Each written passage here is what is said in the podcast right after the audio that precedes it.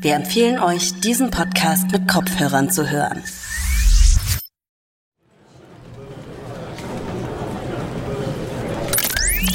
Hawthorne, Kalifornien. Orbit X, Geschäftszentrale. Erde. Missionstag 315. Miss March, Miss March, wussten Sie von der Schwangerschaft von Dr. Park? Mit welchen rechtlichen Konsequenzen können Sie für Dr. Park rechnen? Ruhe bitte! Wussten Sie von dem Artikel, bevor er veröffentlicht wurde? Miss March, warum schickt Orbit X wissentlich schwangere Astronautinnen Warum ins All? haben Sie ein Interview mit der Washington Post abgelehnt? Ruhe! Mann!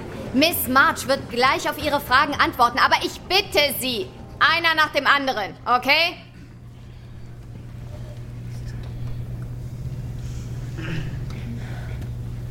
Guten Tag.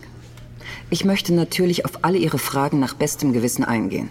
Zunächst einmal sind die Videoaufnahmen aus der Isolation eigentlich nur für die Crew zugänglich und nicht dafür bestimmt, von anderen gesehen oder ausgewertet zu werden. Dass diese Aufnahmen an die Außenwelt getragen wurden, ist eine Verletzung der Privatsphäre unserer Crew. Ich persönlich wusste de facto nichts von Dr. Parks Situation. Orbit X würde niemals wissentlich eine Schwangere ins All schicken. Das wäre sowohl ethisch als auch gesundheitlich höchst problematisch. Es gibt eine interne Untersuchung, die den Fall genau rekonstruieren soll. Aktuell gehen wir davon aus, dass außer Dr. Park und Mrs. Ruiz Nichols niemals von Dr. Parks Schwangerschaft wusste. Müsste sie nicht mittlerweile schon längst das Baby bekommen haben? Warum wissen Sie nichts davon? Ich kann Ihnen versichern, dass Dr. Park kein Baby an Bord der Thunderbird zur Welt gebracht hat.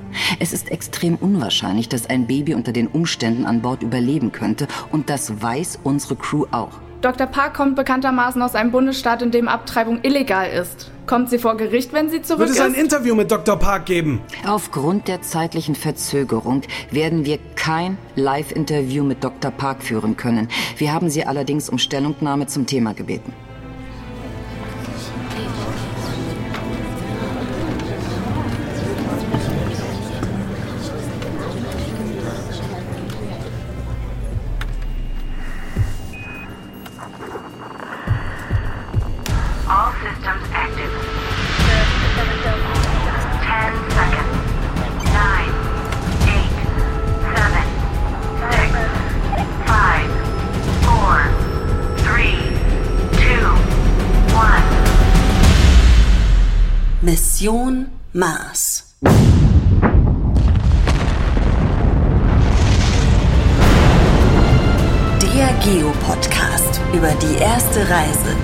Roten Planeten. Eine Produktion der Audio Alliance. Hallo, ich bin Michael Büker, Astrophysiker und Wissenschaftsjournalist. In diesem Podcast trifft Forschung auf Fiktion. Ihr hört abwechselnd ein Hörspiel über die Crew der Thunderbird und ich erzähle euch, was die Wissenschaft schon heute über eine Reise zu unserem Nachbarplaneten weiß. Folge 8. Mach's gut, bis bald. Marsbasis. Missionstag 315.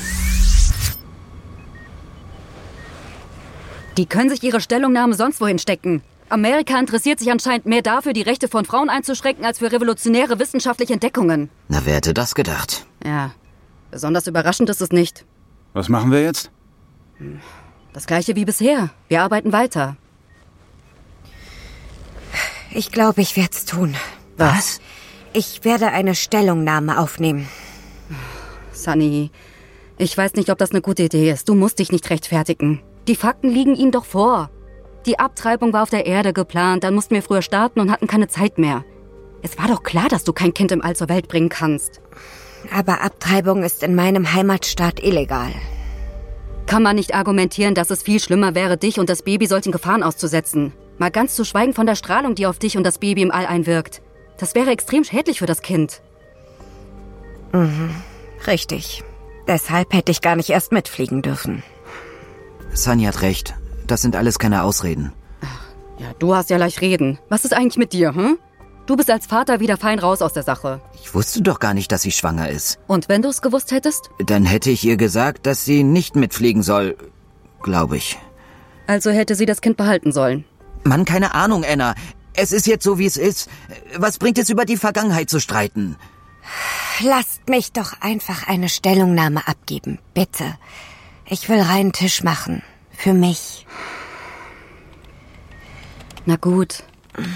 Ich schaue mir die Fragen von denen nochmal. Hä? Warum steht hier keine Verbindung? Zeig mal. Komisch, der Funkkontakt zu unserem Satelliten ist weg. Aber warum? Was zur Hölle? Ares Communicator ist wie verschollen. Können wir irgendwie zum europäischen Marsliner oder zur Thunderbird wechseln? Das geht nicht. Die Funkreihenfolge ist durch die Position in der Mars-Umlaufbahn festgelegt. Jetzt wäre der Ares Communicator dran, danach der Marsliner, dann die Thunderbird. Das Signal vom Marsliner erreicht uns aber erst wieder in sieben Stunden. Verdammt. Glaubt ihr, da ist was Schlimmes passiert? Ach, das ist bestimmt nur ein Software- oder Systemfehler. Ich bin sicher, das haben die schnell gefixt. Ich weiß ja nicht.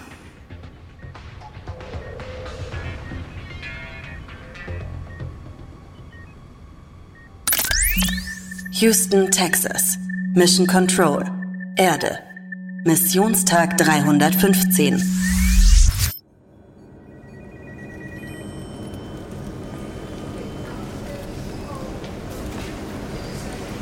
Äh, Kelvin, mir wird angezeigt, dass der Funkkontakt zum Mars unterbrochen wurde. Was? Kannst du das zurückverfolgen? Problemdiagnose? Ja, Moment. Ares Communicator antwortet nicht. Oh nein. Sag jetzt nicht.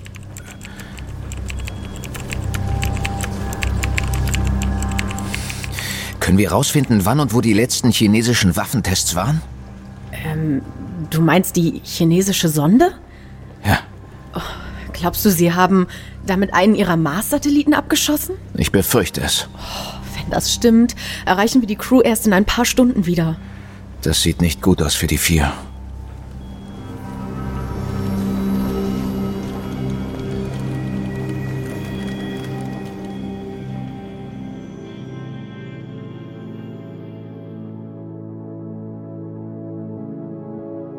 Was braucht es, um Nachrichten zwischen der Erde und dem Mars auszutauschen? Dieses Problem stellt sich nicht erst, wenn eines Tages eine menschliche Crew auf dem Nachbarplaneten stehen wird. Es wird schon seit über 50 Jahren mit robotischen Erkundungssonden und Landefahrzeugen auf dem Mars hin und her gefunkt. Aktuell befindet sich etwa ein halbes Dutzend funktionstüchtiger Sonden in einer Umlaufbahn um den Mars und eine kleine Handvoll aktiver Landeroboter auf seiner Oberfläche. Sie bilden heute, auch dank internationaler Zusammenarbeit, ein rudimentäres Kommunikationsnetzwerk zwischen der Marsoberfläche, der Marsumlaufbahn und der Erde. Die meisten Roboter, die heute auf dem Mars stehen oder herumfahren, haben die Wahl zwischen zwei verschiedenen Kommunikationswegen. Der erste besteht darin, dass sie ihre Daten direkt zur Erde funken. Dafür brauchen sie eine sehr leistungsstarke Antenne, die so viel Strom verbraucht, dass ein dauerhafter Funkkontakt nicht machbar ist. Eine solche Verbindung kann sowieso nur dann bestehen, wenn die Erde gerade am Marshimmel steht. Wie lange das der Fall ist, hängt von der Mars-Jahreszeit ab. Und wenn ein Rover gerade in einem Krater steht oder von hohen Bergen umgeben ist, ist der Horizont verdeckt und ein Funkverkehr zur Erde mitunter nur wenige Stunden am Tag möglich. Der zweite mögliche Kommunikationsweg führt sozusagen über Bande. Die Daten werden zunächst zu einer Sonde in einer Umlaufbahn um den Mars geschickt. Die Sonde reicht sie dann zur Erde weiter, was ihr dank viel größerer Solarpanel und Antennen deutlich leichter fällt und weniger zeitlichen Einschränkungen unterliegt. Auf dem umgekehrten Weg kann die Sonde dann auch Befehle von der Erde weiter zur Marsoberfläche durchreichen. Vorausgesetzt natürlich, sie fliegt gerade über jenen Teil der Marsoberfläche, auf der sich der Kommunikationspartner befindet.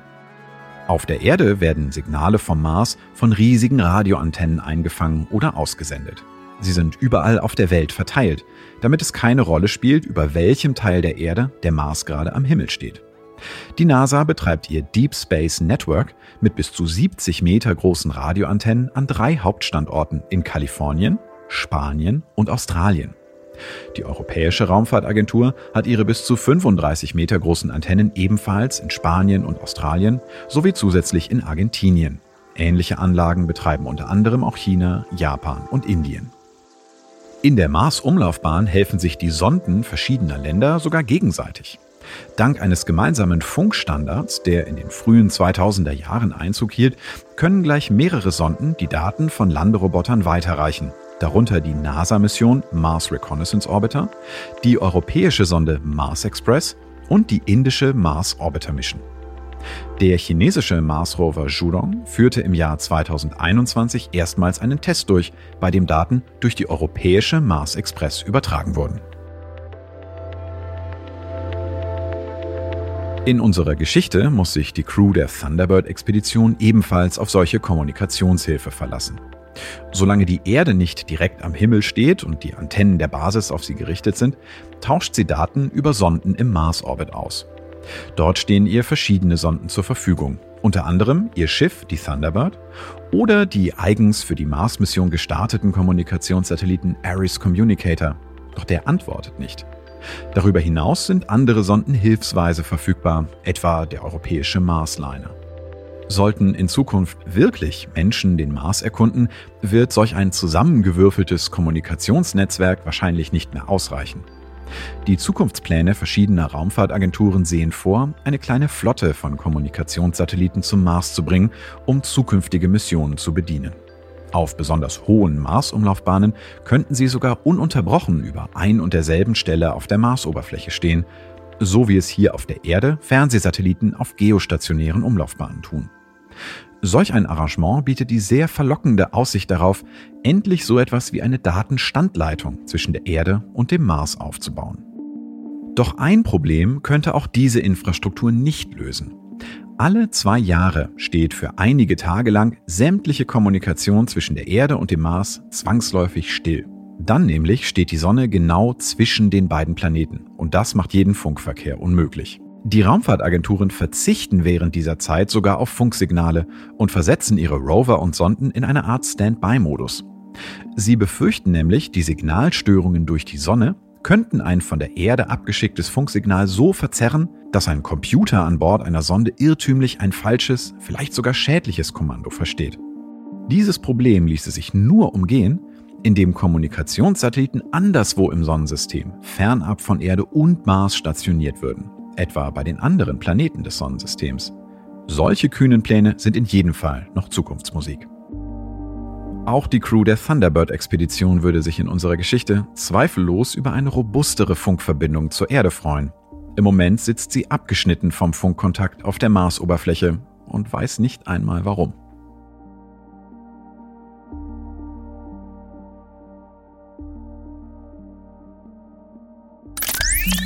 Washington, D.C. NASA Headquarters. Missionstag 317.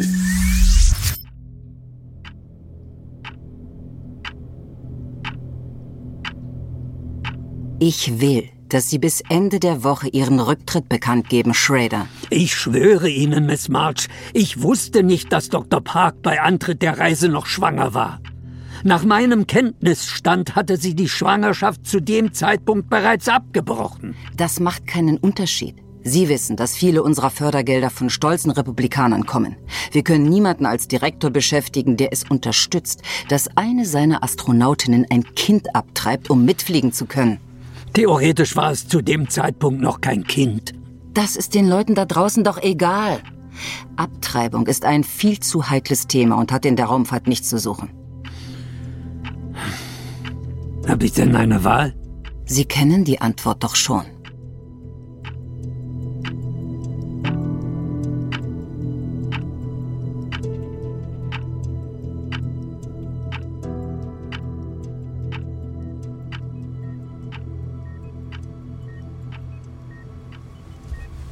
Leute, kommt schnell. Der Marsliner hat endlich eine Nachricht geschickt. Hallo, liebe Mars-Crew. Es gibt dringende Neuigkeiten und wir hoffen, ihr hört das hier rechtzeitig. Die chinesische Marssonde Tianchang hat überraschend in einem Waffentest den chinesischen Mars-Satelliten Tianwen-San abgeschossen. Eines der Trümmerteile hat offenbar unseren Satelliten Ares zerstört. Deshalb war der Funkkontakt weg. Der europäische Marsliner funkt aber zum Glück noch. Über ihn hört ihr hoffentlich diese Nachricht. Soweit wir wissen, ist mit der Thunderbird im Moment alles in Ordnung. Die schlechte Nachricht. Das Trümmerfeld wird in 20 Stunden die Umlaufbahn der Thunderbird kreuzen. Wenn das Schiff von den Trümmerteilen getroffen und beschädigt wird, sitzt ihr auf dem Mars fest und, naja, Ihr wisst, was das bedeutet. Ihr müsst sofort zur Thunderbird zurückkehren. Ihr solltet es in acht Stunden schaffen können, wenn ihr auf das Verladen der Proben und das Sichern der Basis verzichtet. Wir haben euch eine Flugbahn berechnet, auf der ihr noch heute Nacht zurück zur Erde startet. Die Reise dauert allerdings länger und mit dem Treibstoff wird es knapp. Eine andere Wahl haben wir aber nicht. Uns ist klar, dass es nicht leicht für euch ist, die Basis aufzugeben und alles zurückzulassen, aber es geht um euer Leben. Viel Glück. Äh, heißt das, wir wissen nicht, ob die Thunderbird in ein paar Stunden überhaupt noch existiert? Weitermachen wie bisher? Anna? Ich. Wie weit sind wir mit der Vorbereitung auf die Rückreise? Ich habe noch gar keine Proben eingepackt. Ich habe auch noch nichts an der Aquarius gemacht. Wir hatten ja eigentlich noch drei Wochen bis Abflug. Also lassen wir jetzt einfach alles stehen und liegen und fliegen zum Schiff? Lasst uns doch die Sache erstmal besprechen. Wir haben jetzt doch wieder Funkkontakt mit der Erde. Das kostet uns Stunden. Kelvin hat uns alle Informationen gegeben, die wir brauchen. Was gibt es da noch zu diskutieren? Die Nachricht ist schon sechs Stunden alt. Das heißt, wir haben sogar nur noch 14 Stunden, bis die Thunderbird in Gefahr gerät. Scheiße, wir müssen sofort zusammenpacken. Jede Sekunde zählt. Ich soll also quasi ohne Proben und Analyseberichte zurückfliegen? Das heißt, die ganze Mission war umsonst? Zwei Jahre Zeitverschwendung. Hey, Schluss damit. Ich will nichts von sowas wie Zeitverschwendung hören. Diese Reise ist und bleibt ein Meilenstein in der Geschichte der Menschheit und Forschung.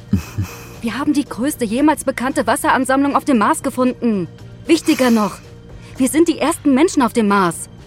Wir haben bewiesen, dass es möglich ist und den Weg für zukünftige Missionen geebnet. Ohne Scheitern gibt es keinen Fortschritt. Befehl ist Befehl. Es tut mir leid, Leute.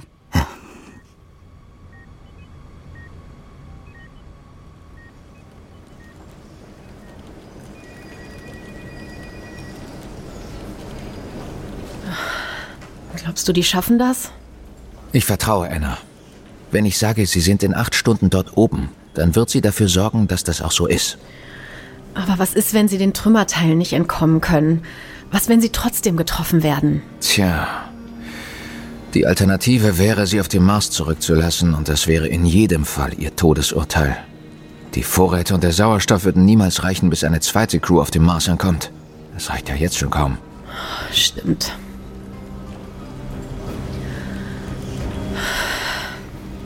Was ist? Sei ehrlich, wusstest du von Sunnys Schwangerschaft? Nein. Ich war genauso schockiert wie alle anderen, als ich den Artikel gelesen habe. Wenn du es gewusst hättest, hättest du sie fliegen lassen? Du weißt doch, dass es nicht in meiner Macht liegt, wer mitfliegt und wer nicht. Ja, schon klar, aber wenn du sie hättest abhalten können, hättest du es gemacht?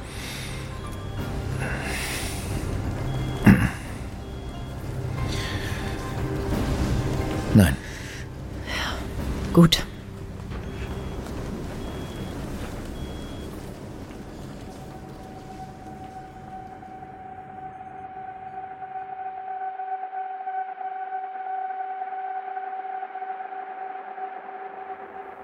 Auf der Erde haben im Krieg seit jeher Schiffe auf dem Wasser gegeneinander gekämpft. Und schon im Ersten Weltkrieg wurden auch Flugzeuge von anderen Flugzeugen angegriffen. Satelliten waren bisher noch nie direkte Ziele in einem bewaffneten Konflikt. Doch es scheint beinahe unausweichlich, dass dies eines Tages passieren wird. Die dafür nötigen Waffen existieren jedenfalls und sie sind schon ausgiebig getestet worden. Sehr zum Nachteil der internationalen Raumfahrt und der friedlichen Nutzung des Weltalls. Die ersten Anti-Satellitenwaffen wurden im Kalten Krieg entwickelt, schon kurz nach Beginn des Raumfahrtzeitalters. Die Technik spielte lange Zeit nur eine untergeordnete Rolle, trotz einer kleinen Handvoll geprobter und tatsächlicher Abschüsse durch die USA und die Sowjetunion gegen ihre eigenen Satelliten. Doch im Jahr 2007 schockierte ein Anti-Satelliten-Waffentest erstmals die ganze Welt. Eine chinesische Rakete zerstörte einen chinesischen Wettersatelliten mehr als 800 Kilometer über dem Erdboden. In dieser Höhe werden die Trümmerteile nicht binnen kurzer Zeit von der Reibung der Erdatmosphäre zum Absturz gebracht, sondern verbleiben Jahrzehnte und Jahrhunderte lang in ihren Umlaufbahnen. Das Resultat war eine gewaltige, hochgefährliche Trümmerwolke von unkontrollierbaren Schrottteilen. Allein dieser chinesische Waffentest von 2007 erhöhte die Anzahl der bekannten Trümmerteile im Erdorbit von einem Tag auf den anderen um rund ein Drittel, von 9000 auf 12.000. Noch heute, 15 Jahre später, muss die internationale Raumstation regelmäßig Ausweichmanöver durchführen, um lebensgefährliche Kollisionen mit den Schrottteilen zu vermeiden. Satelliten zählen zu den kompliziertesten Maschinen überhaupt. Doch ironischerweise müssen Anti-Satellitenwaffen eigentlich überhaupt nichts können, außer ihr Ziel zu treffen. Wäre sie präzise genug gelenkt, ließe sich ein Satellit auch problemlos mit einer Milchtüte vernichten. Die gewaltigen Geschwindigkeiten von mehreren Kilometern pro Sekunde machen im Erdorbit jede Schraube und jedes abgerissene Stück Draht zu einem zerstörerischen Projektil. Trotz dieser bekannten Gefahren wurden auch nach dem chinesischen Waffentest noch weitere durchgeführt. Die USA schossen 2008 einen ihrer eigenen Satelliten ab und Indien tat dasselbe erstmals 2019. Diese Tests fanden jedoch in so geringer Höhe statt, dass die Schrottteile schon nach kurzer Zeit durch die Reibung der Erdatmosphäre zum Absturz gebracht wurden. Ganz anders sah das beim bislang jüngsten und gefährlichsten Antisatelliten-Waffentest aus. Im November 2021 schoss eine russische Rakete einen ausgedienten russischen Spionagesatelliten ab. Die Trümmerwolke gefährdete auf ihrer Flugbahn augenblicklich die Menschen auf der internationalen Raumstation ISS, darunter auch zwei russische Kosmonauten und der deutsche Matthias Maurer. Die Besatzung der ISS musste sich für einige Stunden in ihre Rettungsraumschiffe flüchten und ihre geplanten Außenbordeinsätze absagen. Das Risiko für die ISS, von einem Stück Weltraumschrott getroffen zu werden, wurde durch den einen russischen Waffentest von einem Moment auf den nächsten verdoppelt. Warum Russland mit diesem Waffentest sogar das Leben seiner eigenen Kosmonauten riskierte, ist nach wie vor unklar. Der Abschuss war vermutlich nicht zwischen der Raumfahrtagentur und dem Militär abgesprochen, sondern war zuallererst eine an den Westen gerichtete Machtdemonstration, wenige Wochen vor dem Überfall auf die Ukraine. In unserer Geschichte steht die Crew der Thunderbird-Expedition vor einem ähnlich großen Rätsel. Warum riskiert ein chinesischer Weltraumwaffentest, der erste überhaupt bei einem fremden Himmelskörper, ausgerechnet die erste menschliche Mars-Mission? Wird die Thunderbird von der Trümmerwolke verschont bleiben oder wird sie getroffen? Hat die Crew noch eine Chance für eine Rückkehr zur Erde? Mit dem übereilten Start der Aquarius zurück in den Mars-Orbit hinterlässt die Crew eine beschädigte Basis, deren offenliegende Wassertanks dem unerbittlichen Staub des roten Planeten ausgesetzt sind. Ein denkbar schlechtes Vorzeichen für eine weitere menschliche Crew, die ohnehin frühestens in einigen Jahren diese Basis ansteuern könnte. Die gewaltige Menge Wasser, die auf der Oberfläche gefunden wurde, ist im doppelten Sinne kontaminiert. Zum einen, weil die zur Untersuchung geborgenen Proben behandelt und von Menschen getrunken wurden, und zum zweiten, weil der Mars an sich nie wieder frei von den Spuren menschlichen Lebens sein wird, die mit der Explosion in der Basis hinausgeschleudert wurden. In unserer Geschichte haben wir Menschen den Mars beinahe unrettbar kontaminiert. Eigentlich keine große Überraschung, denn so sind wir bisher noch mit jedem Himmelskörper verfahren. Das Einzige, was von der Expedition der Thunderbird noch zu retten sein könnte, ist das Leben der Crew.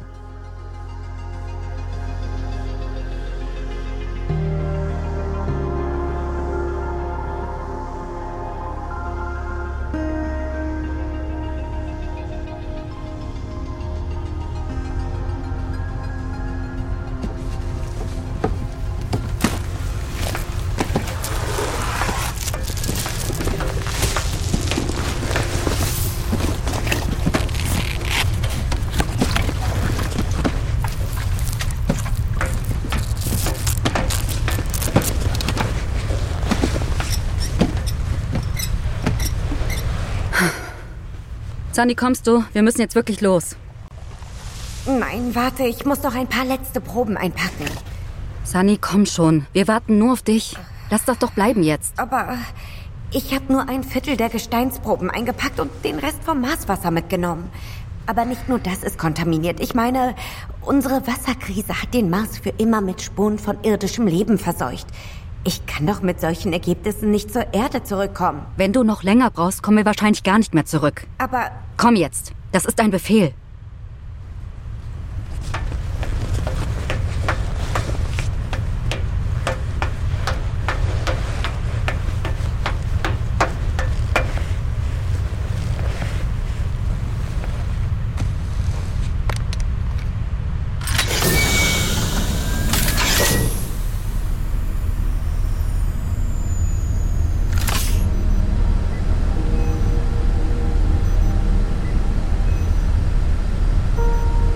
Ihr, wir stehen in 10, 20 Jahren in den Geschichtsbüchern? Als Beispiel für die erste erfolgreich fehlgeschlagene Mars-Mission? Und wenn schon. Ich bin stolz genug, überhaupt in den Büchern zu stehen. Und auf den Kinofilm über uns, der sicher irgendwann kommt. Was denkt ihr? Chris Hemsworth wäre doch eine gute Wahl für mich. Also erstens ist er viel zu alt, um dich zu spielen und zweitens viel zu attraktiv. Frech. Wenn ihr es nochmal machen könntet, würdet ihr es tun? Du meinst, die Mission rückgängig machen und anders angehen? Oder noch ein zweites Mal kommen? Naja, auf die meisten Dinge, die schiefgelaufen sind, hatten wir kaum Einfluss. Aber würdet ihr noch eine zweite Mission mitmachen? Ich glaube nicht. Ich vermisse meine Familie und meine Freunde so sehr, das könnte ich nicht noch ein zweites Mal. Geht mir genauso.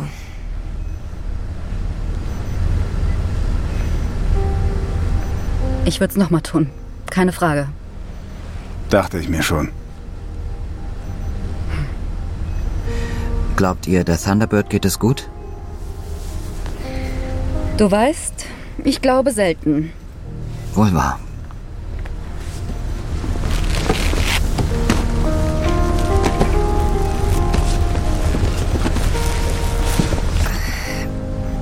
Ich bin soweit. Dito.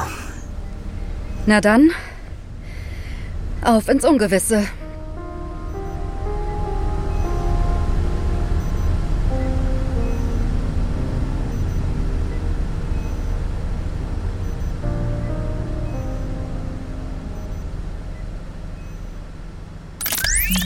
Washington, D.C.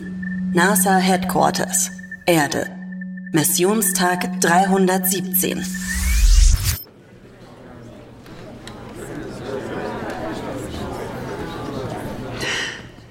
Ich spreche heute zu Ihnen aus zwei Gründen.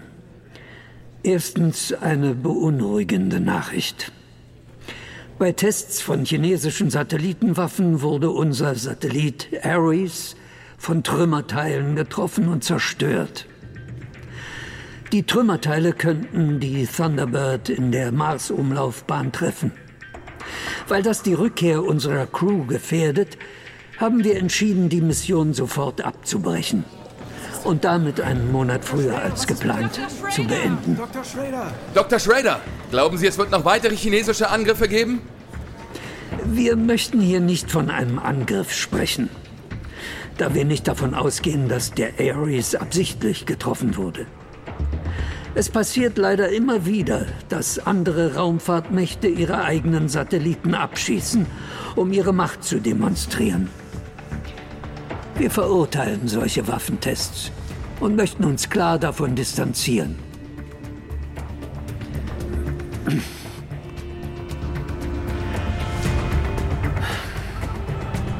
Ich möchte nun zum zweiten Punkt dieser Pressekonferenz übergehen. Ich bedauere Ihnen heute mitteilen zu müssen, dass ich in meiner Position als Generaldirektor des astronautischen Raumfahrtprogramms der NASA zurücktrete.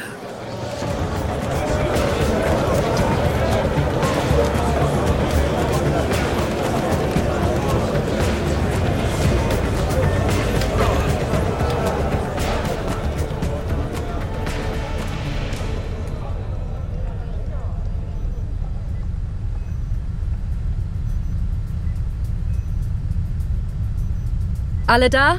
Wer, wer sollte denn fehlen? Scotty natürlich. Ah, ja, der ist da und freut sich. Ist aber auch ein bisschen nervös. Ah, da ist er nicht alleine. Isaac, wie sieht's bei den Triebwerken aus? Alles startklar. Okay. Laut Calvin sollten wir da oben die Thunderbird unversehrt finden. Ob das so ist, werden wir gleich rausfinden. Irgendwelche letzten Worte? Mach's gut, Mars. Es war selten ruhig auf dir. Dafür immer abenteuerlich und aufregend. Bis bald, Mars. Aber nicht zu bald. Ja, Jesse, wir haben's kapiert. Okay, letzter Sicherheitscheck. Einstiegsluke versiegelt? Check. Druck in den Treibstofftanks, okay. Triebwerke vorgeheizt. Anflugwinkel zur Thunderbird einprogrammiert. Startfenster geöffnet. Für 7 Minuten 11 Sekunden. Go für Aufstieg vom Mars. Triebwerkszündung eingeleitet. Triebwerkszündung erfolgt. Automatische Steuerung aktiv. Liftoff in T minus 5, 4, 3, 2, 1, go! Mission Mars. Der Geopodcast über die erste Reise zum roten Planeten ist ein Podcast von RTL Plus, produziert von der Audio Alliance. Mit Vanessa Frankenbach als Anna, Sebastian Für als Jesse, Felix Isenbügel als Isaac, Esra Vural als Sun Hee und Florian Kleid als Calvin. Drehbuch Jana Forke. Host Michael Büker. Casting Inken Vried und Ivy Hase. Dialogregie Johanna Steiner. Postproduktion und Sounddesign Alexandra Zebisch, Wei Kwan und Nikolas Fiemerling. Idee und Konzept Margitta Schulze-Lohoff und Ivy Hase. Projektmanagement und Redaktion Inken Vried. Redaktionsleitung Ivy Hase. Leitung Postproduktion Nikolas Fiemerling. Executive Producer Andrea Zuska und Christian Schalt. Besonderer Dank geht an Freimut Götsch, Julia Blankenburg, Christian Hartmann, Silvana Katzer, Anne Ratsfeld, Franziska Trunte, Cecilia Pejado, Toni Stark, Matti Swiek, Patrick Giese, Lana Karrenführ, Antje Danisch und Leonie Weise.